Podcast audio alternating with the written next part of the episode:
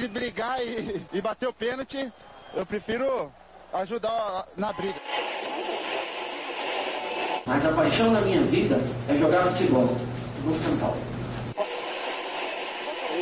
Eu só não falo palavrão porque eu sou um profeta, mas aqui é São Paulo. E começa agora mais um SPF Cast, o podcast da torcida tricolor.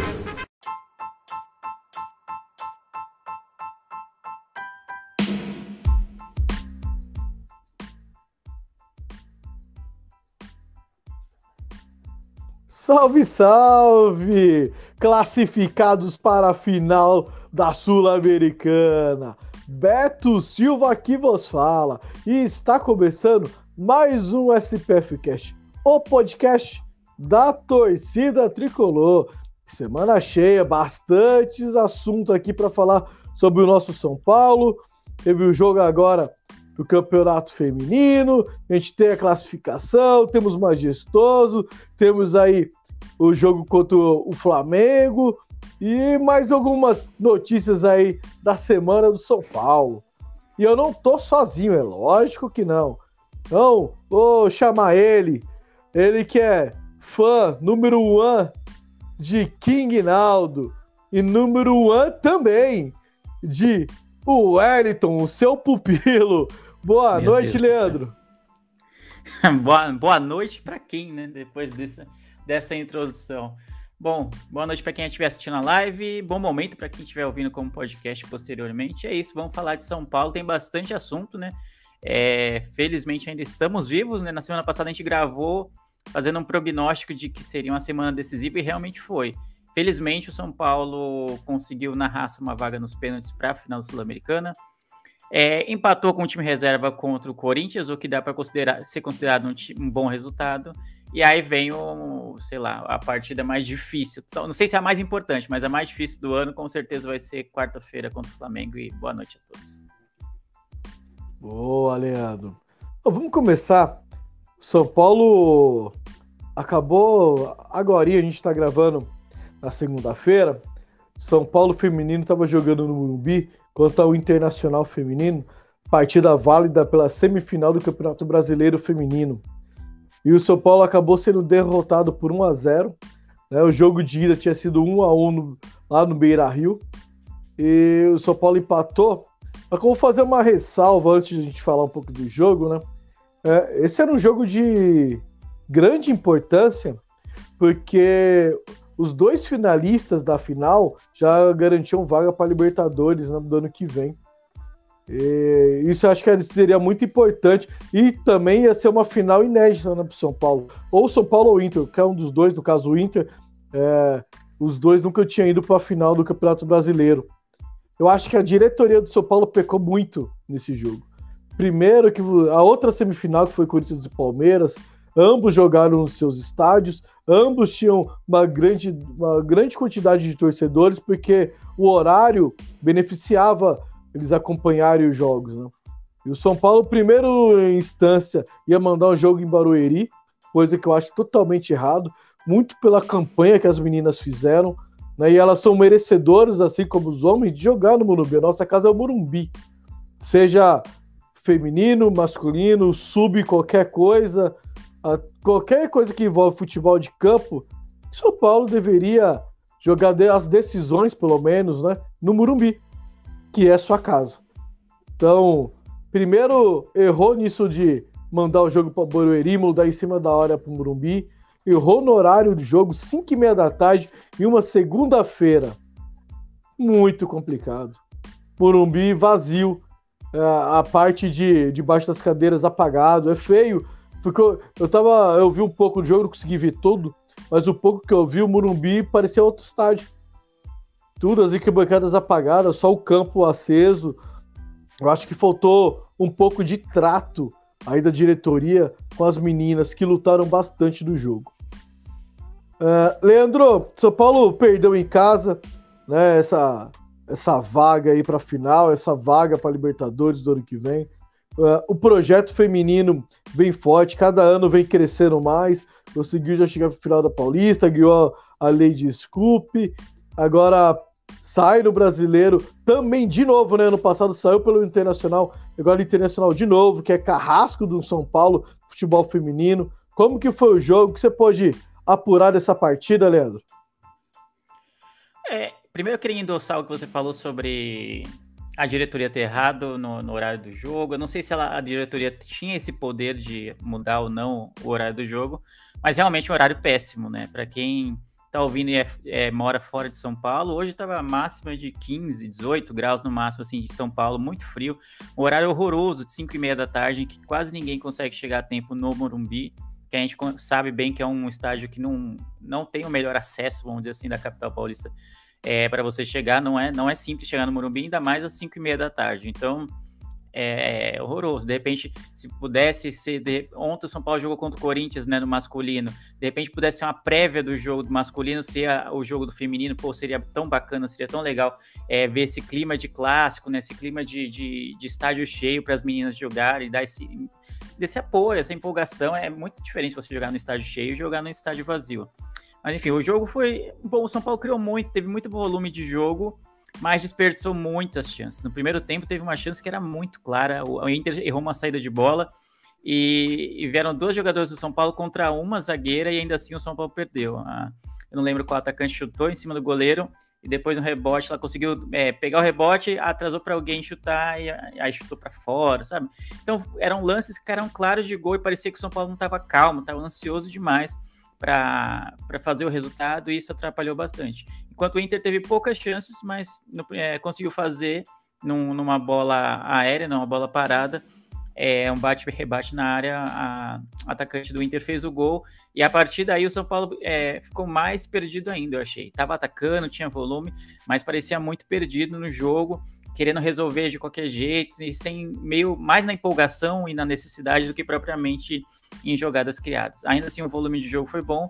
E aí, no, perto do final do, do segundo tempo, a gente teve a nossa principal chance, que foi um pênalti né, cometido pela zagueira do Inter, que a Micaela, infelizmente, na hora que ela foi bater, ela escorregou e acabou batendo no meio.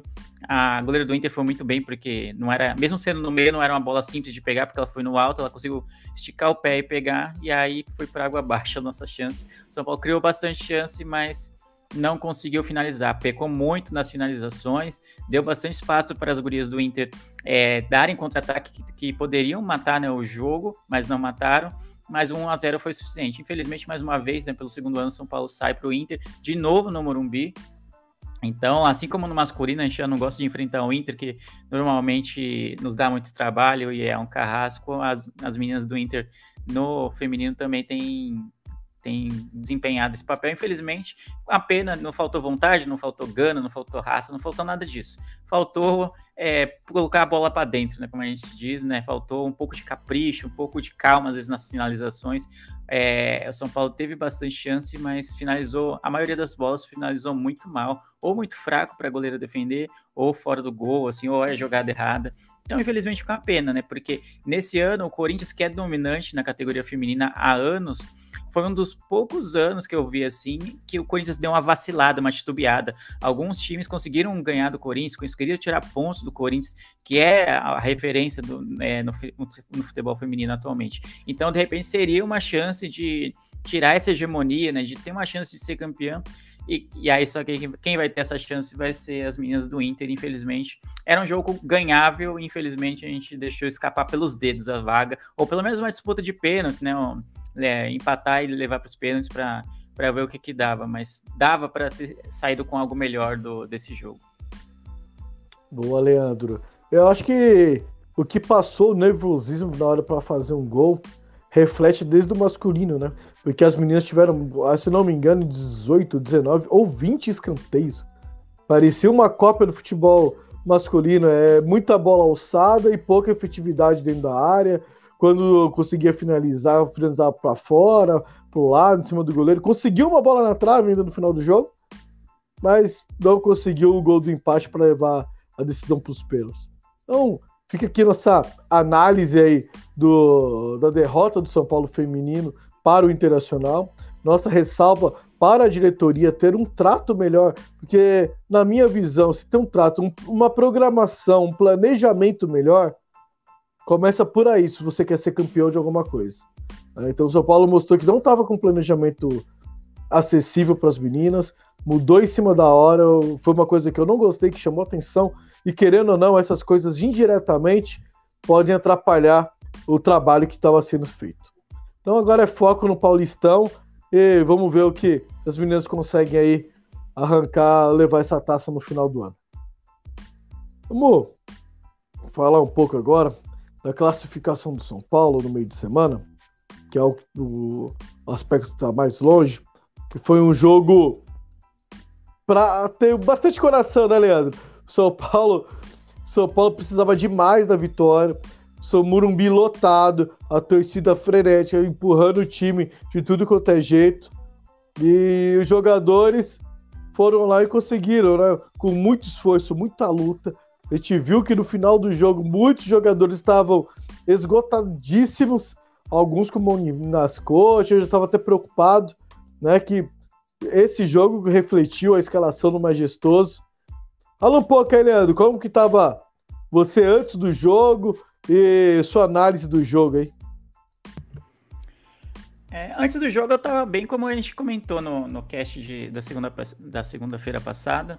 É, sabendo que dava para dava passar, porque o Atlético Goianiense já tinha entregue uma vantagem igual né, para o Corinthians. Né? Até comentei que o São Paulo estava na mesma situação que o Corinthians estava algumas semanas atrás, né? E como que será que o São Paulo ia lidar com isso? Por enquanto o roteiro está sendo igual, né? Assim como o Corinthians eliminou o Atlético Goianiense na volta jogando em casa, o São Paulo também conseguiu, mas com um requinte de crueldade para o torcedor, porque a gente foi só para os pênaltis, enquanto eles conseguiram um resultado mais elástico e matar a fatura no, no tempo normal. O jogo de São Paulo foi bom, foi bom. É, a torcida empurrou demais, assim, empurrou demais. Era nítido o quanto o torcedor entendia a necessidade do papel dela, assim, na, naquele momento. Então, desde o primeiro instante que a bola rolou, a torcida jogou junto. Foi o, aquele clichê, né, aquele chavão do 12 jogador, e que foi essencial para a nossa vitória. É, tem que destacar o Patrick, né, que em jogos decisivos ele tem crescido muito ele tem sido um dos grandes criadores de jogadas, né, de, das mentes criativas, pode dizer assim, do, do meio campo, da parte ofensiva do São Paulo.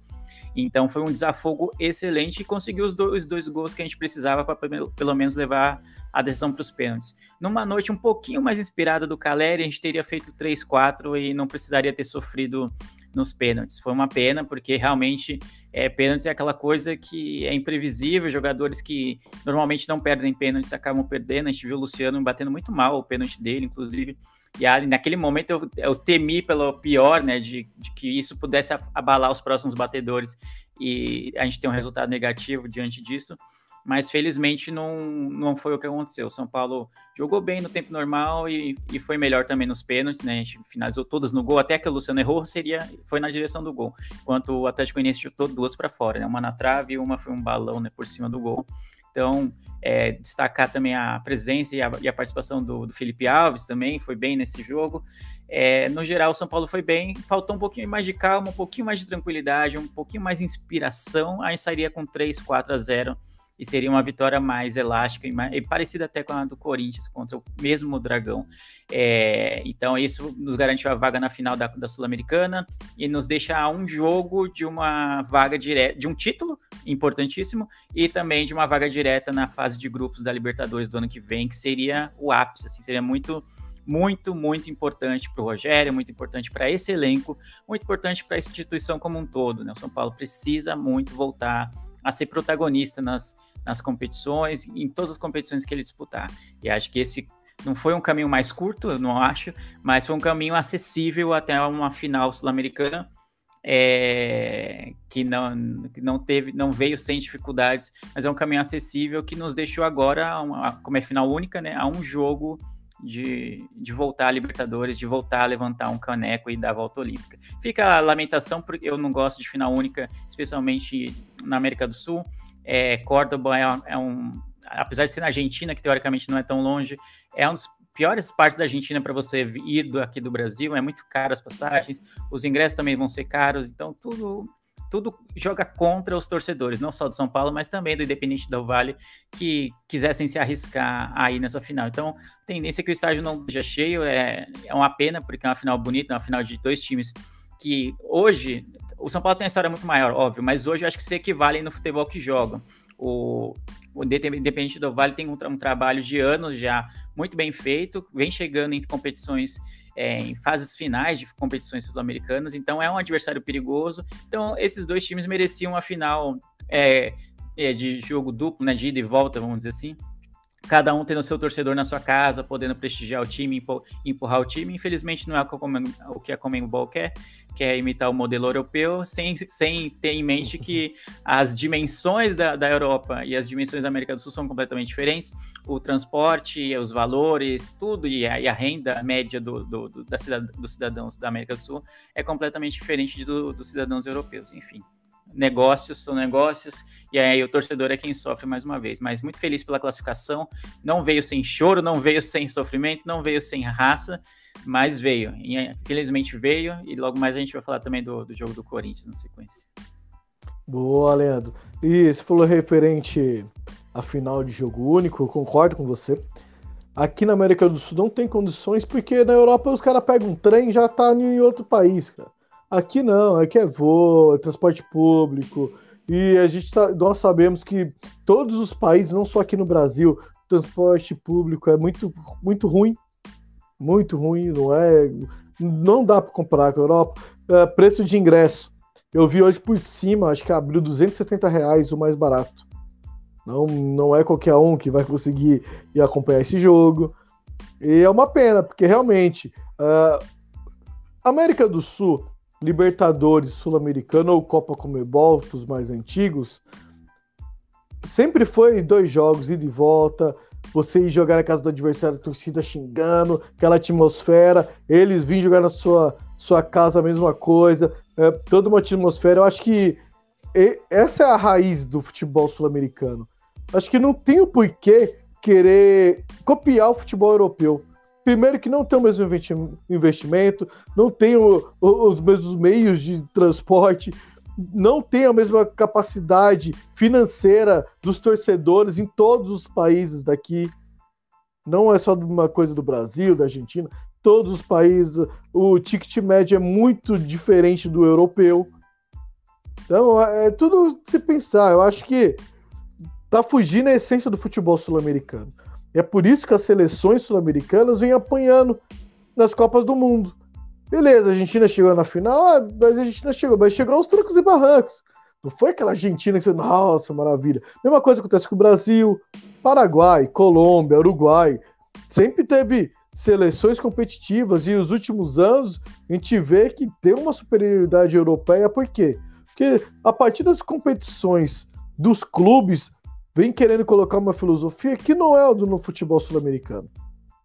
Eu acho que você acaba cortando a essência do futebol sul-americano. Então, fica uma ressalva aí para senhora Comebol, né? Pelo jeito dela refazer aí a Libertadores também, não só a Sul-Americana.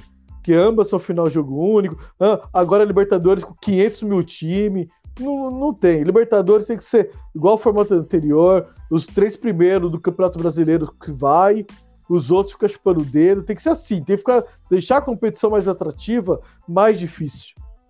Né? Não colocar um monte de time só para falar que tem 40 e poucos times. Acho isso um, uma besteira aqui no futebol sul-americano. Referente à classificação na final, estava confiante, muito confiante, por sinal.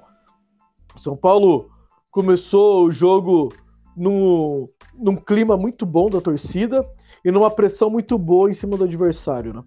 O Paulo conseguiu o gol, uh, pecou em algumas finalizações, algo que vem se repetindo né, já faz alguns jogos.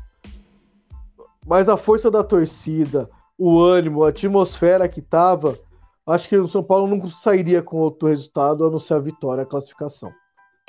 Porque o Dragão, assim como contra o Corinthians, ele se abdicou do jogo. Isso é uma pena, porque eu tenho isso em mim porque eu gosto de futebol. Eu, analisando futebol, eu gosto de adversários que, tanto em casa quanto fora, gostem de jogar.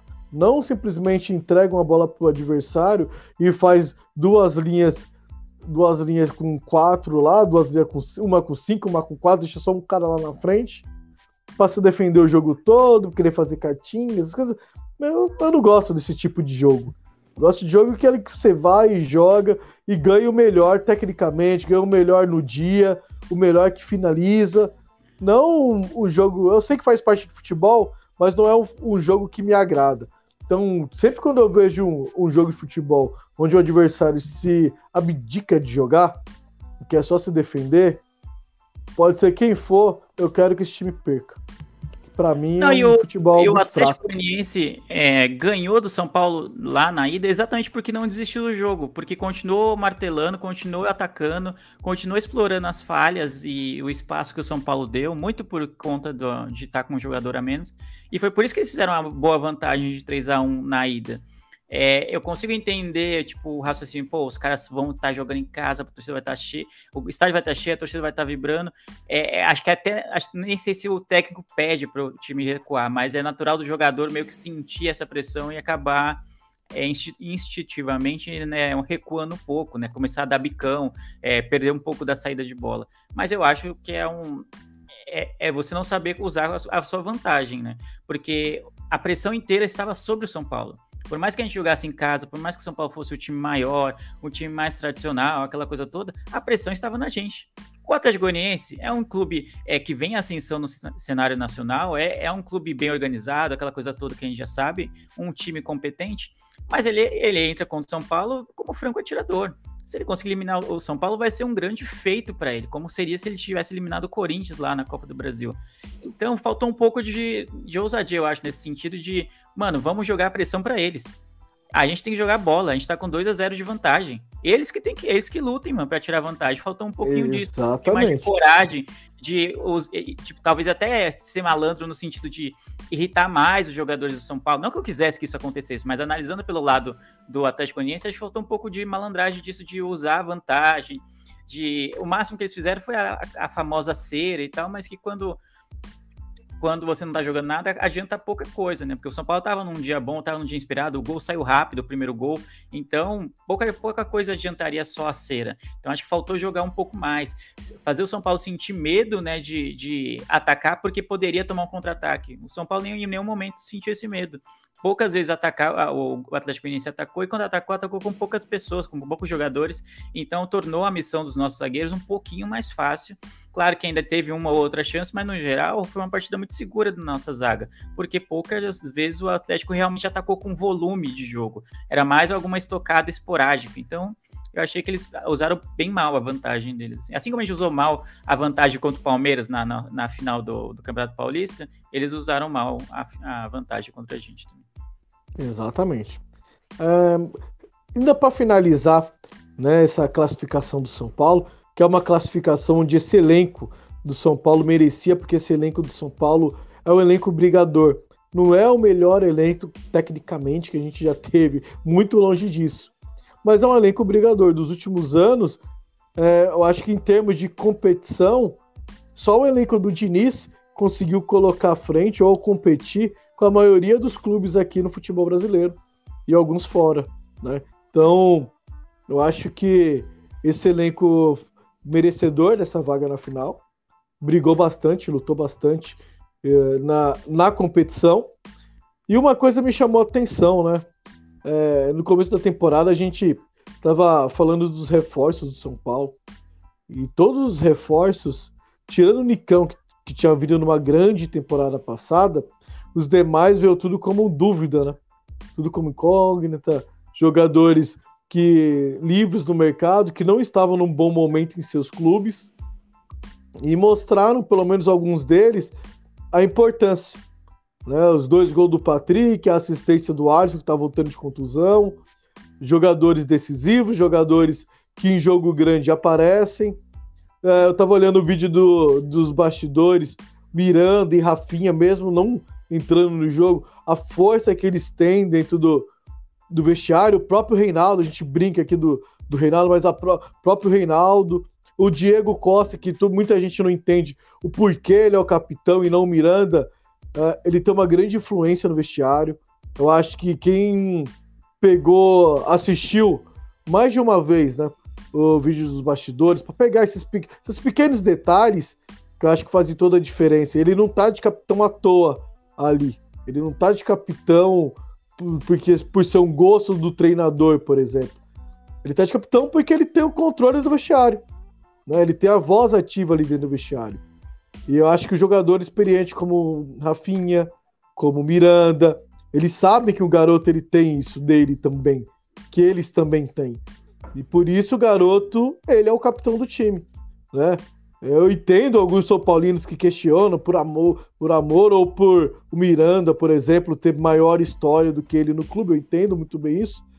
Mas se tem um garoto que tem um grande potencial, que tem personalidade, porque ele tem muita, que o tanto de crítica eh, a gente elogiou ele no começo, depois a gente criticou muito porque ele não estava jogando nada. Essa temporada ele deu uma volta por cima enorme com a camisa do São Paulo e está cada vez mais se firmando nessa zaga do São Paulo.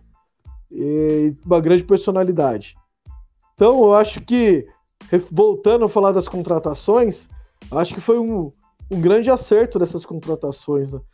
Por jogadores que, tecnicamente, são inteligentes para cumprir funções táticas, não são aqueles protagonistas, mas em jogo grande eles aparecem. Vocês brincam que eu fico falando do Nicão, do Nicão, do Nicão. Uma pena ele ter se machucado tanto essa temporada, né? Porque é outro jogador que em jogo grande costuma aparecer. É, não é aquele protagonista, aquele cara que se fala, ah, esse cara mais 10 ele vai resolver, quando você menos esperar, ele vai resolver qualquer jogo para nós. Não é esse cara. Mas em jogo grande, é o cara que aparece do nada pra fazer um gol, para dar uma assistência, que consegue mudar o jogo. Eu acho que foi muito importante né, a gente analisar hoje as contratações. É lógico que a gente vai fazer esse exercício no final da temporada, mas até aqui foi uma grata surpresa, pelo menos Patrick e o Alisson aí, né, desse time de São Paulo. Sim, especialmente o Patrick. Especialmente o Patrick, ele sofreu bastante críticas, especialmente pelo supostamente estar fora do peso, né, do, acima do, do peso ideal para desempenhar a prática do esporte bretão, vamos dizer. Mas é, ele é de longe o jogador mais efetivo das contratações que a gente teve. É, e ele não faz muito alarde, né? Não fica, não é um jogador midiático, aquela coisa toda, mas ainda assim, dentro dos jogos, se você puxar no, no, no histórico do segundo semestre, pelo menos, as melhores partidas do São Paulo, quase todas têm o Patrick como protagonista, como participante de gols, participante de, é, dando, fazendo gol, dando assistência, de alguma forma sendo efetivo para o ataque do São Paulo. Então é um jogador que era, já era bem consolidado no, no Inter, ele tinha, é, todo mundo sabia do que ele era capaz, mas demorou um pouquinho realmente para demonstrar o seu futebol no São Paulo, mas nesse já na primeira temporada tem sido essencial para o São Paulo, tem sido essencial. Não fosse ele na, na quinta-feira, basicamente a gente não, não teria passado pelo Atlético Goianiense. É, o Caleri estava numa noite nada inspirado, o Luciano também não conseguiu é, nenhuma finalização, se falar, pô, vai, vai sair o gol ali, e quem salvou a gente mesmo foi o Patrick, com dois gols. É, um fazendo o papel do centroavante e outro é, os dois, dois. pode-se dizer, né? Os é, dois. Os né? dois. Os dois, né? Que antecipou o zagueiro, que é algo que o, o centroavante faria, e é algo que a gente sempre cobra dos nossos meias, né? A gente vai entrar ainda no assunto de Igor Gomes, é, mas a gente cobra do Nestor, cobra de todo mundo, do Galopo, de todo mundo que joga ali naquela posição, no, de meia, é, meia atacante, de que pise na área, de que tenha o instinto de tentar fazer o gol também, não só de dar o passe. Eu sei que é, é natural do meia é, procurar mais o passe, procurar mais alguém melhor colocado, colocar o centroavante em melhor condição para finalizar, mas a gente precisa de meias que também causem medo na, na, zaga adversária, que também pisem na área, que também tentem antecipar, que tentem fazer um, uma finalização. Porque senão fica fácil, fica só o Caleri e o Luciano lá na frente. É, não é que é fácil marcar, marcar eles, mas é acaba sendo uma jogada previsível. Você é, joga a bola na área e torce para eles se virarem contra três, quatro zagueiros não é isso. O São Paulo tem que ter alternativas e as alternativas passam pelo meio, meus meio-campistas do time pisando na área, fazendo a ultrapassagem, é, saindo da sua posição, sabe? Fazendo a triangulação, senão não vai ter jeito. Assim como o Alisson também. Ele teve menos resultados expressivos, eu acho, no ano do que o, o Patrick, até porque ele ficou muito tempo machucado mas ele tem sido uma boa peça assim no, no, no esquema do Rogério quando está disponível. É, não tem brilhado tanto quanto o Patrick, especialmente em gols e assistências, mas é, tem sido importante. Ele tem sido um desafogo, tem sido um bom criador de jogadas, aquele cara que inicia uma jogada que vai virar uma jogada aguda. Assim, às vezes esse primeiro passe, às vezes as pessoas não, não é, não dão tanta importância, né? Só dão importância para o gol e para assistência. Mas às vezes o jogador que está ali no, no na, bem no meio campo e acelera um passe ou dá um passe de primeira, é o que vai dar condições para o outro meia achar o atacante em boa posição. E o Alisson tem feito bastante isso. E eu gostei de uma coisa muito interessante para a gente finalizar esse jogo, uh, foram as triangulações. Do lado esquerdo, Reinaldo, Patrick e Nestor. Do lado direito, Luciano, Alisson e Igor Vinícius. E uma coisa me chamou muita atenção. Sempre que a jogada era feita pelo lado esquerdo, com, com esse trio, quando a bola era cruzada na área, o Alisson entrava por trás do Patrick e do Luciano. E do lado direito a mesma coisa, tanto que foi assim que saiu o segundo gol. Né? O segundo e o primeiro, os dois gols, o Patrick ele entra por trás dos dois atacantes na área como um homem surpreso, como um terceiro atacante. Sim. Eu acho que isso é uma, uma estratégia muito boa a ser utilizada, porque os zagueiros estão, estão ali para pegar os dois atacantes e o meia que entra por trás, ele entra nas costas de todo mundo. Entra nas costas do lateral, na costa das costas do zagueiro, e um vacilo e coloca para dentro. Tanto que o Alisson teve algumas oportunidades também, cruzamento jogados pela esquerda durante o jogo. Exatamente. E é importante destacar o papel do Nestor também nesse jogo. A gente cobra bastante dele. É, é, muita gente acha que até as críticas passam um pouco do limite em relação ao Nestor, mas nesse jogo não só a, a, qualidade, mas a vontade que ele demonstrou, brigando por todas as bolas, pisando muito mais na área, faz, sendo muito mais efetivo nas ações de ataque, foi essencial para que o São Paulo criasse jogadas que terminariam no, nos gols e que terminariam na pressão que o Atlético Goianiense sentiu. Então o Nestor jogou uma partida muito, muito, muito boa na quinta-feira e foi um dos responsáveis, apesar de não ter dado nem assistência nem ter feito gol, foi um dos responsáveis pela vitória também. Ele foi muito efetivo, roubou muita bola, é, deu muito bote lá na frente, marcou bastante a saída do Atlético Goianiense. Então foi, era um outro pique, assim, parecia um outro jogador. E aí é isso que a gente quer dele, né? Não, não, ninguém quer um jogador é, no elenco que não vai ser utilizado, que só vai ser criticado. Não é isso. A gente só quer que um, um meia pise na área, que chute, que também dê opção, sabe? Não faça só o toque de lado, né? enfim, é isso. Isso aí. E esse jogo, uh, com a grande entrega dos jogadores para a classificação, foi o que culminou né, no, na escalação do São Paulo contra o Corinthians no Majestoso. Né? Então, o Rogério optou por poupar 10 jogadores. Exatamente 10. Só Felipe Alves, que havia começado a partida, começou jogando. Né? Então, São Paulo entrou por um clássico no Morumbi contra o Corinthians uh, com 40 mil pessoas. O Rogério teve, teve não, a necessidade, ele foi obrigado. Né? Ele fala na entrevista coletiva dele que ele não tinha jogadores, os jogadores estavam exaustos. E a, o exemplo que ele citou eu concordo plenamente, né? Como o Luciano, entrou Luciano, entrou Reinaldo, entrou Patrick, entrou Caleri. Eles não conseguiram render nada do que a gente sabe que eles, pode, eles possam render, porque eles estavam esgotados, né? Então, acho que foi um acerto. A estratégia, é lógico, que o São Paulo se tivesse ganho, ia ser ótimo para essa briga contra o rebaixamento. Uh, mas conseguiu um empate contra o time praticamente titular do Corinthians. Tinha um ou outro ali. Então, acho que o trabalho foi bem feito desses jogadores reservas. Né? E para quem acha que os jogadores acham que só o titular tem importância, não. Jogador reserva tem. nesse jogo foi mostrado isso. Porque precisaríamos segurar o placar, pelo menos o empate. Que não ficou ruim pra gente. E os jogadores reserva conseguiram segurar, fizeram uma boa partida começaram o jogo um pouco, pouco dormindo, o Corinthians tomando as ações. O Corinthians acha um gol, né? Um golaço, para falar a verdade. E o Roberto gosta de fazer gol no, no São Paulo. Parece que é, que é uma coisa, ele enfrenta o São Paulo, vira, vira um Cristiano Ronaldo da vida, chutando de tudo quanto é lugar, a bola entra. Ele, ele foi feliz na finalização, fez um golaço. Nada, pouco pôde fazer o Felipe Alves no lance.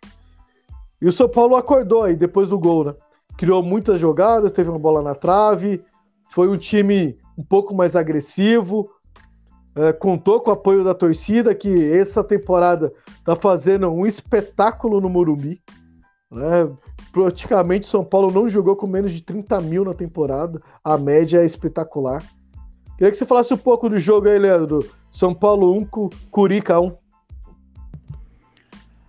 É, realmente foi uma surpresa, né? A gente esperava um time mais alternativo, mas realmente era praticamente inteiro o time reserva do São Paulo. Jogadores que não começaram o jogo contra o Atlético Goianiense, mas como você explicou, era isso, ou a gente na quarta-feira realmente não teria nenhuma chance, não teria nem jogadores aptos para jogar contra o Flamengo. Então o Rogério fez uma escolha, é, é, óbvio que a gente queria sair com a vitória, mas considerando as circunstâncias né, do, do, cansaço que a gente veio do jogo anterior, de enfrentar um Corinthians é, praticamente completo, e é um, é um time que briga lá em cima, por título ou por G4 pelo menos, algo que a gente não está nem perto de brigar, então é um time muito competente, não à toa também está na semifinal da Copa do Brasil, e se a gente conseguiu o famigerado milagre do Maracanã, tem boas chances de ser o Corinthians o nosso adversário, já que eles jogam em casa a partida de volta contra quem? O Fluminense de Fernando Diniz. É, então, é um time muito bom, é um time muito competente. Acho que só a ausência mais sentida seria o Renato Augusto, que acabou entrando no segundo tempo, mas não jogou também uma boa partida. Assim como os reservas, que são os titulares né, do São Paulo, entraram no segundo tempo e não foram bem, o Renato Augusto, que era uma, a nossa grande ameaça, vamos dizer assim, é, entrou e também não, não, não, fez grandes efeitos assim na, na parte ofensiva do Corinthians. Mas no geral foi um, um jogo pobre, taticamente, essa é a verdade. Exatamente. São Paulo mostrou é, o, o, a falta de entrosamento entre essa equipe que nunca tinha jogado junta ficou nítida, ficou evidente. São Paulo errando alguns passes bestas, algumas, é, algumas decisões assim equivocadas que você via que era nítido de, de time que não joga junto é, muitas vezes, assim, joga no treinamento, mas no jogo não tem esse costume.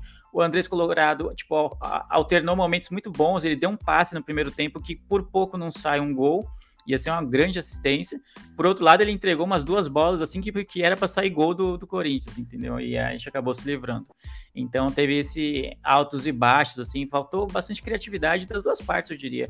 E mas como o Corinthians que estava completo, acho que o peso fica maior, fica para eles, né? Apesar da gente estar tá jogando em casa, é, de ter um tabu aí de que o São Paulo não perde algum tempo pro Corinthians, eles estavam com o time completo, eles estão brigando pelo título, sabe? Então, né, ficou um pouco, caramba, cadê o time que tá brigando pelo título? De repente, se eles é, atacassem mais, de repente São Paulo tivesse mais chances até de um contra-ataque, alguma coisa assim, e o que não houve. Realmente no segundo tempo, acho que o Corinthians até foi melhor, teve mais chances, teve uns 5, 10 minutos de blitz ali que eu pensei que sairia o gol, né, o, gol, o segundo gol do Corinthians. É, então foi um momento bem delicado. O Felipe Alves realmente foi bem de novo. É, teve defesas importantes, teve uma presença importante ali na, naquele bate-rebate na área, nas finalizações que o Corinthians teve, para que o gol não saísse. Porque se saísse segundo gol ali, seria muito difícil o São Paulo buscar o empate de novo. Eu já achei uma grande vitória ter buscado o empate. É, ainda no primeiro tempo e tal, depois do gol do Yuri Aberto, a gente tem visto o quanto o São Paulo tem dificuldade de buscar resultados durante o jogo, né? Então eu pensei, pô, sai o gol dos caras assim, acho que eles vão empolgar. E a tendência é que o São Paulo mostre nervosismo e não consiga jogar. E não foi isso que aconteceu. A gente teve muitos erros de passe, muitos erros de finalização, teve. Mas o, a gente não sentiu a pressão de estar com 1 a 0 contra, sendo um adversário tão forte quanto o Corinthians. Então, no geral, fica um saldo positivo. É óbvio que a gente queria a vitória, mas não é esse empate contra o Corinthians, com o time reserva, que, que nos deixou na situação que a gente está no brasileiro. São os outros tantos empates e, derrotas que a gente teve contra times que o São Paulo deveria ter vencido. E vem, vai começar a sequência que foi a pior, nossa pior sequência no, no primeiro turno, né? Que vai vir aí o Ceará, vai vir Havaí, que a gente deixou, começou a deixar pontos pelo caminho nessa sequência que eram rodadas em que a gente poderia definir uma briga pelo título ou uma briga por G4 e que na verdade a gente somou tão poucos pontos que a gente ficou empacado e foi caindo, caindo, caindo e até agora não se recuperou no Brasileirão. Então, é, o saldo é positivo, poderia ser um desempenho melhor, mas pela falta de entrosamento, pela falta de jogar junto desse time, acho que ficou de bom tamanho o resultado. Concordo, foi um jogo bem razoável, não foi aquele clássico agradável de você assistir. Uh, São Paulo e Corinthians, é, muitos erros bestas de passe, de, de, transição, triangulação, erro defensivo. Foi um jogo muito fraco, viu, para o domingo à tarde. Muito fraco. Uh, referente. Tem algumas, algumas coisas boas que a gente pode tirar desse, desse jogo, né? Luizão fez uma partida maravilhosa como lateral. Diga-se de passagem, ganhou todas, ainda conseguiu ir algumas bolas do fundo para fazer cruzamento. Então, acho que o Luizão foi uma grata surpresa como lateral. Pena que o Luizão também tem um problema de contrato, né? Provavelmente ele não fica no São Paulo para a próxima temporada. Uh, o Colorado, você já mencionou, na hora que ele saiu, ele ficou muito chateado, né? O Rogério falou que ele se cobra muito, é um garoto jovem. Eu já falei e vou repetir que eu gosto do futebol que o Colorado apresenta, que é um, um segundo volante, digo de primeiro, mas é um segundo volante que aparece pro jogo, que tenta o passe, ele não pega a bola e devolve pro zagueiro, ele tenta a jogada. Eu acho que ele pegando confiança, ele pegando entrosamento, essas bolas, igual o passe que ele deu o Thales nas costas de todo mundo vai começar a aparecer mais. Eu gosto do futebol dele, acho um bom jogador e gostaria de, de ver mais sequência dele no camisa do São Paulo. Uh, o Thales fez uma partida ok, o Thales tem, um, tem entrado normalmente nas partidas do São Paulo e tem correspondido com a sua função, tá fazendo o seu papel ali, o seu feijão com arroz. Eu, eu gosto do futebol do Thales. Galopa ficou muito, muito fora né, do seu melhor futebol, mas está chegando agora de se entender. O Rogério falou que ele, ele gosta de jogar nessa posição, é a posição que ele mais gosta. Só que tem que ter ultrapassagem, um atacante rápido e o lateral ultrapassando para abrir espaço para ele trazer para o meio essa bola, né? E ele recebia tinha dois, três em cima dele, pouco ele pôde produzir, porque ele não é um jogador habilidoso. Ele é um jogador de condução, de passe e finalização. Não de habilidade, né? não de não driblador. Então a, a característica não, não, não encaixou nesse, nessa formação do São Paulo. Uh, o Éder, experiente, malandro, uh, fez uma ótima partida, incomodou a zaga. O lance do pênalti, ele se posicionou muito bem no meio dos dois zagueiros, recebeu a falta, ele esperou entrar dentro da área para cair. Isso é o que falta um pouco nos nossos garotos de Gotinha, um pouco de experiência, um pouco de malandragem. Claro que o Éder poderia ter produzido muito mais durante a temporada, poderia, mas perto do que ele produziu essa temporada com a passada, ele entregou muito mais essa temporada, principalmente no Paulista, que ele era titular. E aí mostrou nesse jogo contra o Corinthians que ele é um cara experiente, um cara malandro. Até no pênalti, alguns falam, ah, bateu mal. Não é questão de bater mal. Ele vai enfrentar um Cássio, um goleiro alto, um goleiro que tem uma envergadura muito boa para pegar as bolas rasteiras nos cantos eu vou bater no meio, que ele vai pular para pensar que vai em algum canto. Eu não sei se vocês repararam, Caleri tá batendo assim agora, dependendo do adversário. Ele parou de arriscar a bola no canto, tá batendo no meio. Algo que eu sugiro pro seu Luciano. Todo mundo, Luciano pega na bola, não sabe, ah, vai bater cruzado. Só bate cruzado. Meu, rola uma bola no meio. Tá com dúvida? Rola no meio. Então, o Éder, para mim, bola cheia desse jogo. Bola murcha pelo contexto Bola hum. murcha eu não vou, eu não vou, não vou dar essa nesse jogo, porque pelo contexto do jogo, uh, pelo time que o Rogério armou, não tem como eu criticar uh, um ou outro jogador aqui, mesmo os mais que odeiam o Igor Gomes. Eu não tenho bola murcha nessa partida. Eu vou voto com o relator também. Pô, dar pro Éder é um jogador que fez questão de ficar no São Paulo, é importante dizer isso. Ele poderia ter saído, ele fez questão, não queria, quero contribuir. E realmente, não é o, o atacante mais decisivo no ano, se a gente olhar o retrospecto, mas realmente em jogos pontuais ele dá a sua contribuição. É, tem uma parcela da torcida do São Paulo que desgosta bastante dele, eu não entendo tanto assim o motivo, não acho que ele é, é mereça tantas críticas assim. E nessa partida realmente jogou muito bem, foi conseguiu cavar o pênaltizinho lá, ou um outro atacante, um jogador mais novo, talvez caísse fora da área ali e ficasse por uma falta que não ia dar em nada, talvez. E aí ele conseguiu arrastar o Gil até ali até a área e cavar o pênalti e bateu e fez. Então é importante. Pênalti bem batido é o pênalti que entra. Então, não adianta nascer tentar o ângulo e errar por 2 milímetros. Grande merda, entendeu? Então, o que vale é você Passou perto do pé do Cássio? Passou pertíssimo. Mas a bola entrou. Então foi o que nos deu esse pontinho aí que vai ser importante nessa luta. Então, bola mocha, eu vou com você também. Não vou dar para ninguém, não. Porque realmente era um jogo em que o time não estava entrosado, estava muito descaracterizado do que é o São Paulo titular. Então, vale pelo esforço de, de tentar entender o plano do, do, treinador, de jogar um clássico com seriedade e não sofrer, tirando uns 10 minutos do jogo, não sofreu pressão assim do Corinthians. Ótimo. Vamos falar agora do dele, né? Que é um que é um jogador que vem causando muito muitos comentários na torcida do São Paulo, né? Principalmente pro lado negativo. E teve até um comentário dos comentaristas da Rede Globo onde passou o jogo, que falaram que o momento não é bom, a, a expulsão pesa muito, fora a expulsão o clima já tá difícil, jogador que ainda não tem o contrato definido, e eles defenderam na transmissão que o Rogério deveria poupar, guardar o jogador e utilizar em mais partidas fora de casa do que em casa. Em casa, 40 mil, a pressão muito grande, ainda mais se ele for lá e per, per, dar um passe errado, perde uma bola, não consegue finalizar.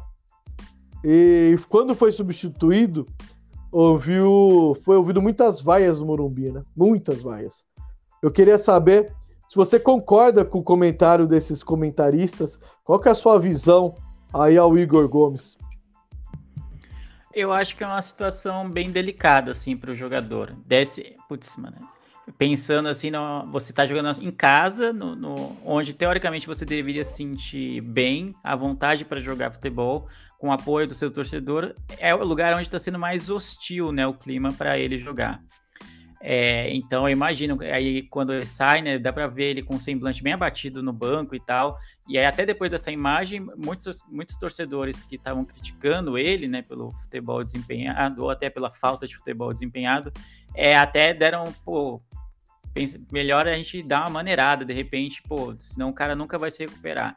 E o que eu queria dizer primeiro de tudo é que eu não torço pelo mal do, do Igor Gomes, pelo contrário. Eu quero que ele se recupere, assim como o Diego Costa, que hoje a gente fala como capitão do time, em uma das peças principais do esquema do Rogério para em todas as competições, né? É, foi um jogador que teve, foi tão criticado até mais, não sei medir isso, quanto o Igor Gomes, né? Na, na ele foi lanç, lançado, não, né? Foi quem deu crédito para ele foi o Diniz lá na, na, passagem dele pelo São Paulo.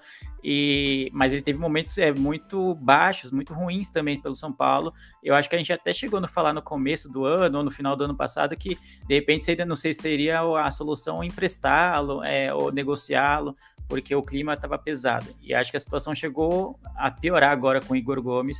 Então é uma coisa delicada. Sobre esse comentário de colocar ele nos jogos fora, eu acho que eu, eu tendo a concordar. Eu não sei se é, é o certo, não, não, consigo cravar se isso vai ser melhor ou não para ele, mas eu tendo, eu consigo entender a lógica por trás desse comentário. Você coloca num jogo fora, de repente o São tá ganhando, vai, imagina um jogo contra, o próximo jogo é contra o Ceará, não lembro se é em casa ou se é fora, mas digamos que fosse fora no Castelão. É fora. É fora? Então, sendo fora no Castelão. Imagina que o São Paulo, de repente, faz um bom jogo. Aos 15, ele, ele, entra, ele fica no banco, de repente. E aos 15 do segundo tempo, o São Paulo tá ganhando de 2 a 0 Ou seja, um resultado teoricamente tranquilo. Pô, coloca o cara no jogo que o time tá bem. Porque aí, mesmo que ele erre, a torcida não vai pesar. Tipo, oh, porque a gente vai ganhar o jogo até aí dá uma, uma, mais leveza para o cara é, fazer o futebol dele, desempenhar o futebol dele, sem tanto peso de, pô, eu tenho que dar o passe que vai fazer o gol, senão, se eu não der uma assistência hoje, vão me vaiar, se eu não der um, um fizer um gol hoje, vão me vaiar. Então, um jogo que está mais tranquilo, ou um jogo em casa até, sei lá, se a gente tivesse ganho de 2, 3 a 0 do Corinthians, é, sair com ele no banco e colocar ele no, no, segundo tempo seria mais interessante, porque aí, pô, a torcida tá empolgada, tá feliz, tá leve porque o time tá ganhando. Você poupa, preserva um pouco o jogador. Agora ele colocou ele de titular lá, tipo, é, já estava sendo criticado, a gente, muita gente não consegue entender porque ele tem tantas chances, sendo que outros jogadores não têm tantas chances assim, né? A gente pode falar do Colorado, por exemplo, tá certo que são posições diferentes, mas que não, não, não tem jogadores que não têm tantas chances. O Bustos, por exemplo, sei lá, foi o segundo jogo dele como titular, foi foi ontem contra o Corinthians. Então, são jogador, tem muitos jogadores que têm pouca chance de mostrar o seu futebol, enquanto o Igor Gomes, para o Rogério, ele tem muitas, muitas, muitas oportunidades. E acho que talvez isso irrite bastante o torcedor médio, assim, porque, pô, cara não tá jogando bem, é nítido. Eu vi até uma comparação dele com o Galopo no jogo de ontem, que ele teve uma porcentagem de passes muito maior de acertos do que o Galopo, é, foi mais efetivo, vamos dizer assim, se é que pode dizer, né, no SofaScore, do que o Galopo. Mas eu acompanhei o jogo e a maioria dos passes que o Galo errou, ele errou bastante passe realmente, mas eram passes agudos, eram lançamentos verticais, eram bolas que encontrariam um jogador é, bem posicionado para fazer uma jogada já que poderia sair um gol. Então é natural que o jogador erre mais passes. Não estou nem defendendo que eu acho que o Galo jogou abaixo ontem mesmo. Ele poderia ter jogado melhor. O Corinthians deu espaço para ele jogar e ele não conseguiu acertar os passes que poderia ter acertado para criar as jogadas que a gente esperava que ele criasse. Só que a gente viu a número de acertos, a porcentagem de acertos do Igor Gomes, sei lá, 96% de acerto de passe. Só que eu lembro agora nitidamente de uma jogada em que era um contra-ataque o, o Éder puxa o contra-ataque em velocidade, vai para a ponta direita e joga a bola no Igor Gomes e, e, continua correndo. O Igor Gomes, em vez de dar no Éder, arriscar um lançamento, não sei o quê, não, ele para, volta e aí joga e a bola vai lá para trás. Eu acho que não é exatamente o erro do passe que irrita o torcedor em relação ao Igor Gomes. É também, mas é muito mais as decisões erradas. Parece que o jogador, não só agora, que ele tá queimado assim com a torcida, em estar tá em má fase com a torcida. Mas desde quando é, ele não estava nessa má fase, quando a torcida não estava pegando no pé, a minha crítica principal ao Igor Gomes era isso: as decisões erradas que ele toma durante o jogo e que parecem simples de ser resolvidas. Pô, mano, tenta ser mais agudo, tenta ser mais ofensivo. O Nestor tem tentado isso, que era um jogador que tinha as características bem parecidas com o Igor Gomes, de tentar só passe de lado, de não pisar na área, de não chutar pro gol. Ele tem tentado melhorar isso, tem tentado evoluir, tem tentado fazer coisas diferentes diferentes para justificar sua titularidade. E o Igor Gomes parece que ele sentiu muito as críticas, tem sentido o clima pesado nas arquibancadas, tem sentido as críticas dos torcedores nas redes sociais. É, e ele não tem conseguido melhorar nesse sentido. E acho que o que me irrita nele é, é exatamente isso. Pô, tem um contra-ataque, tá todo mundo subindo, você vai, volta para trás, dá, quebra todo o ritmo do ataque. Pô, mano, tenta, arrisca, mano, você vai errar. É melhor errar tentando um lançamento que de repente, se você acerta, vai ser um lançamento de 30 metros que vai pegar o Galopo na cara do gol e ele vai fazer o gol, sabe? Ou vai pegar o Caleri, vai pegar o Busto na cara do gol. Agora você volta, diminui todo o ritmo com o time precisando fazer gol. É um pouco difícil. Mas eu não, eu não sou a favor de linchamento virtual. Uma coisa é você analisar a postura dele, o desempenho dele, fala, pô, eu acho que ele, o que ele poderia fazer isso, ele poderia deixar de fazer aquilo, mas ir lá nas redes sociais do cara, ir lá criticar o cara, e falar, xingar o Rogério, pô, porque não sei o quê, por que, ah, por que, se é, escala toda vez ele, eu acho que não, não é produtivo para um jogador que já está claramente sentindo a pressão da má fase. Então, eu, eu, eu, gost, eu gostei, não, né? mas a imagem dele é, cabisbaixo no banco serviu para alguns torcedores falar, pô, criticar, ok, mas acho que, acho que precisa pegar um pouco mais leve com o ser humano, né? Bem ou mal, todos são ser, seres humanos, todos estão ali tentando ser o melhor. Não acredito que ele esteja de má vontade com São Paulo, não acredito que ele esteja é, querendo sair do de São Paulo, não acredito em nada disso. Acredito que ele está fazendo o melhor dele, mas eu acredito que ele precisa aprimorar algumas coisas, especialmente nas decisões que ele toma durante o jogo, para que é, não, não só a porcentagem de, de, passes dele seja grande, mas que a, os passes tenham um sentido, né? Que os passes virem uma, o início de jogada de gol, que virem uma assistência, ou que seja uma finalização que vai virar um gol, sabe? É, acho que é isso que incomoda bastante boa parte da torcida. E eu via o volume das vaias crescendo no Morumbi quando ele tocava para trás, não era quando ele pegava na bola. Pegava na bola, todo mundo ficava quieto. Esperava para ver o que ele ia fazer, aí ele vinha com uma, um toque de lado, atrasando a jogada, um toque para trás, assim, aí realmente a torcida pegava no pé. Mas tendo a concordar que o Rogério pode preservar um pouco mais ele, porque está sendo muito pesado para ele. É, e o Rogério insistir na titularidade dele na maior parte dos jogos, acaba irritando também o torcedor, que já está irritado com, com o jogador, então multiplica essa insatisfação. Então, sei lá, eu acho que o Rogério poderia lidar um pouco melhor com isso ele tá insistindo, insistindo, pensando, pô, eu vou dar chance porque uma hora vai valer a pena, uma hora ele vai se provar e a torcida vai entender por que, que eu escalo ele sempre. Mas até agora tem sido difícil, né, defender. É assim, ó, referente ao Igor Gomes, o que que eu discordo? Uh, eu discordo só dessa parte de preservar ele, que os comentaristas falou, em jogos fora. E não de colocar ele para jogar no Morumbi. Por que que eu discordo? Se ele fosse só um jogador da base, tá subindo, tá buscando seu espaço e vai permanecer no clube por muito tempo ainda, ou tem um contrato vigente com o clube, a gente não pode depreciar um jogador, a gente tem que saber preservar o patrimônio do clube. Só que no momento que ele já está há alguns anos lá, uh, já pegou um, um, pouco mais de experiência do que outros, e ele tá querendo ganhar um salário como estrela, como principal jogador, para você ser um principal jogador, para você ganhar como uma estrela, você tem que jogar como uma estrela. E para você jogar como uma estrela, você tem que fazer o quê? Decidir jogos. Seja jogos pequenos, seja jogos grandes, seja dentro ou fora de casa. E ele recusou todas as propostas do São Paulo para renovação. Porque ele acha que ele tem um valor acima da média. Por, por quê? Por esses números. Ah, o jogador que acerta mais passes, que não sei o quê, mas decisivamente, ele não é aquele cara. Ele quer ganhar como um Caleri, que é um cara muito decisivo. Quer ganhar como o Luciano, que é um jogador decisivo. Você tem que ser decisivo. E o Rogério ainda falou isso na coletiva. É, eu, eu entendo, eu já fui vaiado aqui em circunstâncias diferentes, é claro. Só que para o torcedor parar de vaiar, ele tem que dar uma assistência, tem que fazer um gol.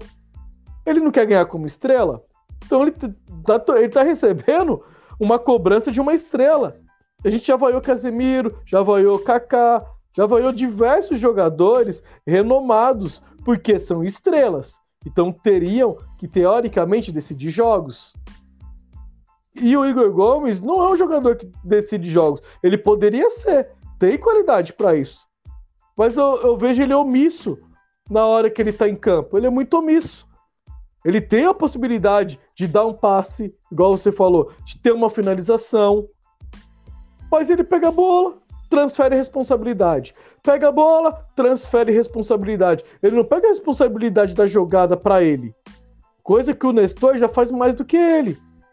E na minha visão, tecnicamente, eu acho o Igor Gomes melhor tecnicamente do que o Nestor. Só que o Igor Gomes não usa. Ele prefere tocar de lado, prefere tocar para trás, prefere não chutar, não vai uma bola dentro, não pisa dentro da área. Então é difícil você defender um jogador com, com esse tipo de jogo. Vai sair do São Paulo? Com certeza. Próxima temporada vai assinar pré-contrato e vai embora. Ele não quer renovar, já deixou isso muito claro. O Murici já falou que ele, é muito difícil ele renovar. Pode brilhar lá fora, pode ser novo Kaká nesse sentido de que chegou, jogou, foi vaiado, vai embora estoura lá fora? Pode, porque ele tem qualidade, mas ele não sabe, não tá sabendo utilizar. E os treinadores que, que ele passou, que todos eles colocavam ele como titular, não soube colocar na cabeça dele que ele tem que tomar outras decisões, que ele tem que tomar decisões em que ele é o protagonista da jogada que ele dá um passe agudo e que ele finaliza, que ele pisa na área. Nenhum deles, nem Mancini, nem Diniz, nem Rogério, nem Crespo, nenhum deles conseguiu colocar na, na mente do Igor Gomes que ele tem que ser um cara mais decisivo. Diferente do que aconteceu com o Nestor. Que o Nestor era um cara que chegava e ficava pro lado. Ela pro lado. Ela falou: Não, Nestor, eu quero que você pise na área. Nestor, eu quero que você finaliza mais. Nestor tem um monte de assistência no ano. Nestor tem gols no ano. Nestor hoje joga à frente do Igor Gomes, que na base era o contrário. Nestor era volante e o Igor era meio armador. Então, eu, eu acho que isso é o que falta pro Igor Gomes. Parar de ser omisso. É, então, porque se ele quer jogar dando ele. só passe de, de lado, ele tem que jogar de volante, então, cara. Não, não existe. Se o cara quer dar só passe de lado, ele não pode ser meia. Não pode ser meia. O meia tem que ser decisivo na criação de jogadas. Ele não tem sido decisivo. Pelo contrário, ele desacelera muitos contra-ataques, mano. E é isso, isso que irrita muito a torcida do São Paulo. O São Paulo não tem um contra-ataque rápido, isso é fato. Nenhum dos jogadores tem velocidade suficiente para puxar um contra-ataque rápido. Talvez, exceto quando o Wellington tiver titular, talvez ele possa fazer isso, mas é algo bem específico os jogadores do meio do São Paulo e de ataque do São Paulo não são jogadores rápidos.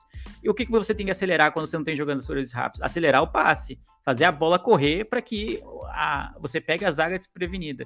E aí o jogador, em vez de puxar o contra-ataque, em vez de ser mais agudo, ele sempre gira. Mano, eu tenho um ódio disso. Ele pega a bola, ele olha para frente, ele vê as opções, aí ele gira para trás, toca para o lado ou toca para trás sempre, 99% das vezes, se eu jogar desse jeito, eu vou ter 100% de passes certos no jogo. Se eu entrar no meio campo do São Paulo e fizer exatamente o que ele faz, eu vou ter 100% de passes certos no jogo. Adianta o quê? 100% de passes certos no jogo? Nada. Nada, nada, absolutamente nada. Não influencia na criação de jogada, não influencia nos gols que a equipe vai fazer, não, não influencia. Ele é pouco efetivo na marcação, até porque não é muito a função dele marcação, e é pouco efetivo no ataque, porque, porque tem tocado mais de lado e para trás. Então, qual é a função dele dentro de campo? Então, fica um pouco difícil, entendeu? Enquanto você vê o Patrick, que tem muito mais peso, né? Já que a gente falou do peso dele antes, muito menos mobilidade, muito, muito mais idade do que ele, e é muito mais ágil, é muito, agiliza muito mais o ataque, cria muito mais jogadas quando ele entra. Então, não tem explicação, sabe? É, é difícil defender. Mas não quero mal dele, não quero. Se ele quer sair, é um direito total dele. Total, total, total, de não querer renovar, de achar que ele merece ganhar mais, de achar que ele merece mais valorizado, é um direito dele. Ponto. É um profissional, pode ser feliz em outro lugar. Mas tem realmente tem sido difícil. Eu não acho que mantê-lo de titular seja o mais saudável agora para esse momento do, do, São Paulo. Assim. Se fosse um jogador que está em má fase, mas o, o time está bem, a torcida perdoa, a torcida sabe, releva, que, pô, ah, o cara não tá bem, mas se esforça, não sei o quê, e no fim das contas o time ganha. Mas na fase que a gente tá, precisando de um milagre lá na, na quarta-feira, e vários jogos a gente vê que falta criação, falta intensidade no, no futebol do Igor Gomes, eu acho não consigo justificar a presença dele no time titular. E aí não vai para ele a culpa, porque ele não se escala, né? Aí o Rogério tem a sua parte de culpa por acreditar tanto no futebol que pouca gente tem visto, assim. Não acho que ele é horroroso, longe disso, eu concordo com você, ele é técnico, ele é até mais técnico do que o Nestor, mas ele tem sido pouco efetivo, pouco efetivo no ataque, não é efetivo na, na, na marcação, pelo contrário, tomou decisões erradas que culminaram numa expulsão contra o Atlético Goianiense, que foi o começo do nosso, da nossa desgraça no primeiro jogo, né? A gente tomou três gols muito porque a gente estava com um a menos, porque ele não soube ler o jogo e não, não dá aquele carrinho lá para ser expulso. Então, sabe? Então tem sido um pouco difícil. Amo o Rogério, defendo a permanência dele para o ano que vem, independente se a gente ganhar ou perder para o Flamengo ou ganhar ou perder para o Independente Del Vale. Acho que o Rogério tem que ser peça essencial no, no, no elenco do São Paulo no ano que vem. Porém, a, acho que é o, a maneira que ele está lidando com a situação do Igor Gomes não não acho que, é, que seja ideal. Não acho que seja ideal. Mantê-lo de titular, colocando em jogos que são fogueira, vamos dizer assim, e aí não tem dado resultado. Tem sido pior para ele, tem sido pior para a torcida e tem sido, consequentemente, pior para o São Paulo.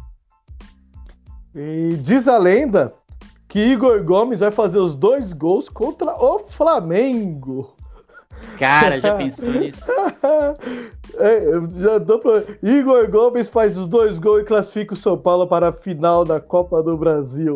Não, e esse aí? é o seu palpite? Porque você falou que o Nicão ia definir o mata-mata, é, o Nicão é, vai voltar só ano que vem, né? É, então, esse sabe. é meu palpite. Igor Gomes faz os dois gols e classifica o São Paulo para a final da Copa do Brasil. Jesus e aí? Sobre o jogo, eu acho Sobre que. Sobre o jogo. Bora falar de. Sobre o jogo. Do, um milagre tem que acontecer no Rio de Janeiro, quarta-feira. É, é. Não é exagero tratar como milagre, não. A gente tem que respeitar e tem que entender o momento que o Flamengo tá. E é óbvio que eles têm aquela soberba toda, de aquele clima de já ganhou. É, enfim, a coisa do Flamengo, de flamenguista e do Flamengo é natural isso. Com um time ruim, eles já eram assim, imagina com um time excelente que eles têm. Eles são franco favoritos, já eram antes do jogo da ida, com 2 a 0 de vantagem, com dois gols de vantagem, são mais favoritos ainda. Ponto. Para o São Paulo classificar lá, não é exagero falar que vai ser um milagre, porque é um time que perde pouquíssimos jogos dentro do Maracanã, e quando perde são em circunstâncias bem específicas, como for com o time reserva, geralmente, como foi contra o Ceará lá no, no Rio de Janeiro pelo Brasileirão. Era um time que não era o titular e acabou não conseguindo fazer o gol. Depois eles é, até empataram o jogo. O Dorival colocou os titulares no segundo tempo, mas já era um outro ritmo de jogo. O jogo já estava meio desandando. Com o time titular focado, querendo ir para a final, querendo papar todos os títulos, é uma tarefa hercúlea, como diriam os antigos, para o São Paulo. Então, o São Paulo vai ter, não vai ter margem para desatenções, não vai ter margem para saidinha errada de, de, bola que a gente fez, por exemplo, contra o Corinthians, não vai ter margem é, para perder gols, eu acho. Acho que o Flamengo vai dar poucas chances de gol para a gente. Então, quando chegar, precisa caprichar na finalização. É um jogo muito complicado, muito difícil. É, se a gente for falar os jogadores bons deles aqui, a gente vai falar uns 18 atletas, pelo menos, assim, entendeu? É, é, muita gente de qualidade, muita gente de qualidade, especialmente do meio para frente. Então é muito difícil você segurar um ataque que tem Pedro em grande fase, Arrascaeta em boa fase, o Gabigol que perde um milhão de gols, mas contra o São Paulo sempre marca. E aí quando é, ainda tem o Everton Ribeiro que tem jogado bem, E aí, se nada disso der certo, no segundo tempo eles vêm com o Marinho, vêm com o Everton Cebolinha, vêm com o Vidal, vêm com muita gente de qualidade. Muita gente já jogou em time, é, já jogou na Europa, que sabe jogar decisão. Enquanto São Paulo é um time que está tentando reaprender a jogar decisões. Essa é a grande verdade. Então, eu acho bem complicado. O, o milagre não, é, não seria à toa teria que acontecer algo parecido com o que aconteceu no jogo do Atlético Goianiense. Né? A gente fazer um gol rápido para que a pressão favorável da torcida que vai ter lá no Maracanã se vire né, numa, num clima tipo, puxe, será que será que a gente vai perder? Vai perder uma classificação ganha já? Como assim? Porque aí começa aquele murmurinho, as coisas começam a não dar certo, mas o São Paulo precisa fazer isso. O São Paulo precisa quebrar o clima que a torcida vai criar lá. Se o São Paulo jogar com medo, jogar é, só se encolhendo, só dando chutão para cima, para tirar a bola da área, cedo ou tarde a gente vai tomar um gol. Porque você for ficar 90 minutos com os caras dentro da sua área, dentro do seu campo, pressionando, é, dificilmente não vai sair o gol. Então o São Paulo vai ter que se superar em organização, é, em eficiência, que é algo que tem falhado muito, a gente finaliza muito e faz poucos gols. Então acho que é o que mais me preocupa. Eu acho até que o Flamengo pode ceder algumas chances de gols, às vezes o Davi Luiz dá uma falhada, às vezes algum zagueiro recua meio mal, alguma coisa assim, não se posiciona bem e dá chance. Mas a gente viu, por exemplo, no, na quinta contra o Atlético Goianiense, o tanto de chance que o Caleri, por exemplo, perdeu, que é o nosso principal atacante, que, que é o nosso atacante mais eficiente, perdeu muita chance. Se for um dia desses para o Caleri, dificilmente a gente vai passar, porque a gente vai depender de outros atletas conseguirem chance. Eu não sei se a gente vai ter tantas chances assim é, para se dar o luxo de perder uma ou duas chances de gol, sabe? Então a gente viu aqui no Morumbi que a gente jogou uma partida muito boa e que o resultado foi 3 a 1 para eles. Então se a gente não jogar uma partida excelente lá e cobrindo todos os espaços do campo, dificilmente a gente sai com uma vitória, que dirá uma vitória por dois gols para levar para os pênaltis. Exatamente. Esse vai ser é um grande jogo, né? É, mas o São Paulo vai ter que ir para cima. O jogo já, o São Paulo já entra perdendo de 2 a 0 né? O famoso 3 a 1 como queiram. E São Paulo. É, eu acho que a única coisa que pode contar a favor do São Paulo é que a gente virou um franco atirador. O que o Atlético Goianiense era no, na volta contra o São Paulo, mesmo tendo a vantagem, meio que a gente virou. Todos os flamenguistas, Exato. mesmo o mais pessimista já fala, pô, a gente já passou, passou do São Paulo, não tem como é, perder a vaga aqui em casa. A, a imprensa, até com razão, dá o favoritismo todo para eles, porque é um time excelente realmente. E a imprensa paulista, é, até entre os próprios torcedores do São Paulo, já tá aquele clima de, pô, vai ter que ser um milagre. Então a gente tá entrando como franco atirador. Quem entra sem nada a perder, porque a gente já tá perdido mesmo, pode fazer grandes coisas, né? Porque você entra num estilo meio kamikaze. É óbvio que entrar no estilo kamikaze contra o Flamengo é, pode ser um risco de tomar uma goleada histórica, que é algo que a gente não quer, fazer, não quer que aconteça. Mas também tem um risco, né? Ainda que menor, né, de a gente conseguir um resultado expressivo, de pegar eles de surpresa e conseguir essa vantagem de dois gols aí, revertê-la né, com, com um, bom, um bom jogo, um bom desempenho ofensivo. Exatamente, assim. Aquilo, o São Paulo tem que entrar com a faca no dente para cima, porque tá perdendo o jogo. Se por acaso tomou um gol, aí de boa, leva o jogo, toca a bola de lado, se poupa pro brasileiro. Porque se tomar mais um gol para fazer três lá, vai ser muito complicado, independente da, da altura do, do jogo, né? Se tomar um gol. Então, na minha visão, é isso. Entra para ir para cima.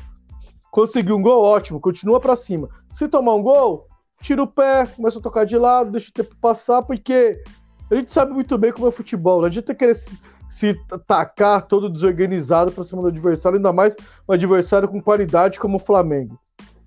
E se acontecer de tomar um gol lá, sei lá, do primeiro tempo, virar 1 a 0 para os caras, por exemplo, não, vai tirar o pé, se guardar, porque o Campeonato Brasileiro e a final da Sul-Americana tá logo aí. Não adianta a gente se desgastar numa partida que provavelmente, se for nessa circunstância, a gente não vai conseguir reverter um placar tão elástico. Então é, acho que essa é a visão do, desse jogo. São Paulo não tem nada a perder, porque já tá, já vamos entrar perdendo. Então vai pra cima, velho, pra cima conseguir um gol, porque o, o jogo daqui, São Paulo produziu muito. Produziu demais. Eu tenho quase certeza que o Flamengo vai fazer uma coisa. São Paulo tá desesperado, precisa do resultado. Deixa eles vir. Na hora que eles virem, a gente sai no contra-ataque, faz um, dois gols e mata o jogo. Vai ser esse o jogo do Flamengo. Eles não vão precisar vir pra cima do São Paulo. Eles vão ficar tocando bola de lado. Eles não vão se desgastar. Acho muito difícil o Flamengo vir para cima com tudo do São Paulo. Tenho quase certeza que eles vão ficar lá de boa, só esperando o São Paulo para jogar no erro. Ainda mais se o Rogério entrar com a formação que entrou contra o Atlético, com Reinaldo e Igor Vinícius. É uma formação muito kamikaze, porque não tem cobertura para os dois laterais. E os dois laterais dão muito, mas muito espaço nas costas. E você tendo jogadores inteligentes, como Everton Ribeiro, como o Arrascaeta, eles vão achar o passe nessas costas. Certeza que vão achar. A questão é se a gente vai sobreviver, conseguir fazer um gol e sobreviver pelo menos no primeiro tempo. Virar um primeiro tempo 1x0 para nós é bom. Que aí a gente dá para segurar pelo menos aí metade do segundo tempo, depois ir, com, ir de uma vez, que aí faz um gol para levar para os pênaltis. Eu acho que esse é o jogo. É, concordo. Eu acho que esse é o jogo, fazer um gol. A gente tem que ter em mente que a, a desvantagem é grande, sim, mas que a gente precisa de um gol para voltar pro jogo. Com um gol, a torcida já, pô, se os caras fizerem mais um, já é pênalti, mano. Calma aí, veja bem. É o suficiente para dar uma quebrada no clima do estádio, para fazer que o Flamengo baixe um pouco a, a bola, né? De, pô, acho que a gente vai ter que jogar, não tá ganho não. Então já vira um outro confronto. Porque qualquer bola na área lá pro São Paulo já pode ser o, o gol que vai levar para os pênaltis. Então, só que aí a gente precisa de um gol. Precisa de um gol, especialmente, preferivelmente no, no primeiro tempo. Fazer uma boa pressão, fazer o é, usar os nossos alas, né, que já que eles são tão melhores ofensivamente do que são defensivamente, é, para de repente jogar uma bola na área, o Calério, o Luciano, alguém é, consigam um golzinho lá, consigo ganhar da zaga do Flamengo para fazer um golzinho. Mas acho que se virar 0 a 0 assim, aí, ou, ou, ou qualquer 0 a 0 é menos, né? mas se virar o Flamengo ganhando, então aí já pode largar, né? Porque dificilmente vai dar alguma coisa. Mas se virar 0 a 0 aí é bem difícil, né? Porque o clima começa a ficar muito mais favorável. Conforme o tempo vai passando, o clima fica mais favorável para o time que tem a vantagem. Aí a perna vai ficando pesada, as decisões começam a ser mais erradas, mais difíceis de serem tomadas. Então, o São Paulo tende a a, a ficar nervoso com o jogo. Eu quero que o time entre pilhado, mas não entre nível Reinaldo entra quando é, em alguns jogos. Ele começa a discutir com o juiz por lateral, começa a discutir com o atacante adversário por coisa de bola prensada, sabe? Que isso para mim não leva ninguém a nada. Só é, faz o time ficar nervoso, ficar pilhado e, e é pouco produtivo. Então eu, eu, eu, espero que entre pilhado, mas no sentido de brigar por todas as bolas, de entender que eles têm a vantagem, que eles são um time mais talentoso que a gente, mas que não vai faltar vontade para a gente tentar reverter a vantagem. Pô, eu já vou com 2 a 0 eu acredito, cara. Eu acredito que vai ser aquele 1 a 0 no primeiro tempo. O São Paulo, começo do segundo tempo, vai alçar uma bola na área. Igor Gomes faz um gol. Opa, Igor Gomes, não vou nem falar nomes. Mas o São Paulo consegue um golzinho chorado. E se segura, e segura tudo depois. E bola pro mato, Felipe Alves fazendo milagre e levando essa decisão pros pênaltis. Eu acredito que o São Paulo consegue fazer os dois gols e depois suportar a pressão. Cara, eu não sei se eu nem queria, se eu queria dar palpite para esse jogo, sabe? Não sei. Mas eu vou chutar no, no que eu acho possível dentro de um possível milagre, né? É o possível dentro do, do, do, do imponderável, que seria também um 2 a 0 assim. Eu acho que é, ó, olhando assim de fora o cenário e pelo, pela desvantagem que a gente tem, é o, acho que é o máximo que a gente conseguiria. Se a gente uhum. conseguisse, sei lá, 3 a 0 4 a 1 coisa do tipo, eu acho que é algo surreal. Seria um dia mágico do São Paulo e um dia desastroso do Flamengo. Então teria que muita coisa se alinhar para que a gente conseguisse resolver a parada no, no tempo normal. Então, o que eu acho que é mais possível é fazer um golzinho no primeiro tempo, manter a pressão durante o resto do jogo e fazer um, segundo, um gol no segundo tempo para levar para os pênaltis. Eu acho que esse é o cenário mais possível dentro dos impossíveis que são esse confronto. E detalhe, Gabigol perdendo o pênalti no meio do jogo, hein? Igual contra o Palmeiras, o Veiga. É... Meu Deus do céu. Aí acho que ninguém vai, vai valer, não, porque ninguém vai conseguir comemorar, porque todo mundo vai morrer no, antes do término do jogo. Eu acho que acho que aí a gente conseguiu abordar todos os temas aí. E fim de semana também tem jogo, né? São Paulo é o Ceará o primeiro jogo? Acho que é contra o Ceará. Eu sei que é fora. Eu, acho, eu vi que eu os, é, é no Castelão, Ceará. é Ceará. É no Castelão o jogo. O São Paulo joga fora, mas acho que esse é um jogo muito importante para a sequência. Essa sequência que o São Paulo vai ter agora de Ceará, Havaí, é, acho que depois Botafogo. É uma, é uma sequência dessas, assim. O São Paulo tem que É Ceará, que... Havaí Curitiba o próximo depois. É, Ceará e o Curitiba. São tudo times que estão brigando para fugir do rebaixamento. O São Paulo conseguir três vitórias aí, o São Paulo escapa do rebaixamento e complica muito a vida desses times aí. Então, eu acho que a missão do São Paulo para encerrar a temporada não tá, não tá tão difícil assim. Que seria essas três vitórias consecutivas e o título da Sul-Americana.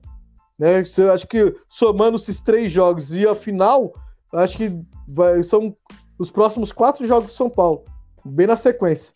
Acho aí que, que dá para São Paulo resolver a temporada em um mês. Tomara, Isso. tomara. E São Paulo e Ceará 1x0 pro São Paulo lá. Tá ótimo, muito bom tamanho.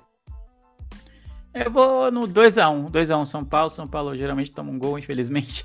Então eu vou no 2x1. Então fechou. Eu acho que é isso. Leandro, considerações finais. Bom, muito bom estar aqui novamente. Bom que a gente conseguiu manter a, a sequência de gravações aí, como a gente tinha, havia prometido na semana passada. Na semana anterior a gente falou, pô, semana que vem eu quero estar aqui falando de vitória no clássico e vitória no, no a classificação da Copa do na, na Sul-Americana. A vitória no clássico não veio, mas veio um empate com o time reserva, que é quase, né? É quase uma vitória, dadas as circunstâncias, e veio a classificação na Sul-Americana. Então, vai, de seis pontos, vamos dizer assim, quatro foram conquistados.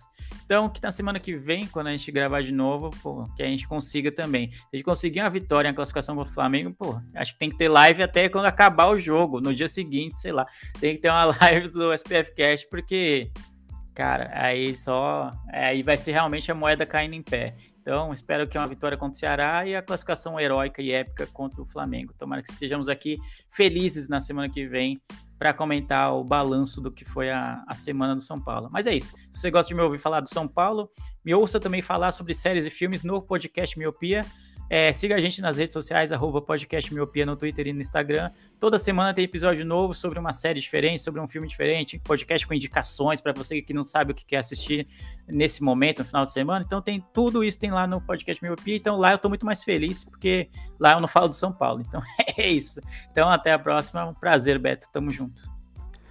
Leandro, aceito o desafio. Se o São Paulo passar eu aceito tanto o pós-jogo ou no outro dia live do SPF Cash. Vamos, aceito... não, São Paulo passar, vamos. Eu tô fecho também, eu vou.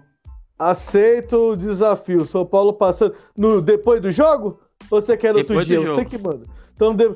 combinado. Do jogo, mano. Você acha que eu vou dormir? Aqui. São Paulo passar do Flamengo no Maracanã, filho, dando com a desvantagem de dois gols, você acha que eu vou dormir que horas? Nunca, né?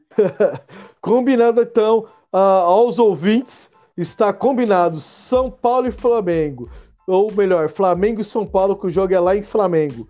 Se o Flamengo perder para o São Paulo a classificação, live pós-jogo do São Paulo aqui no SPF Cash, com direito à zoação para madrugada. Combinado. É, agradeço a vocês, ouvintes. É, estamos na sequência muito boa e vamos manter. Semana que vem, se o São Paulo Passar vai ter pós-jogo e live na segunda-feira. Se o São Paulo não passar, a live na segunda-feira está garantida. Então, tamo junto, até a próxima e fui!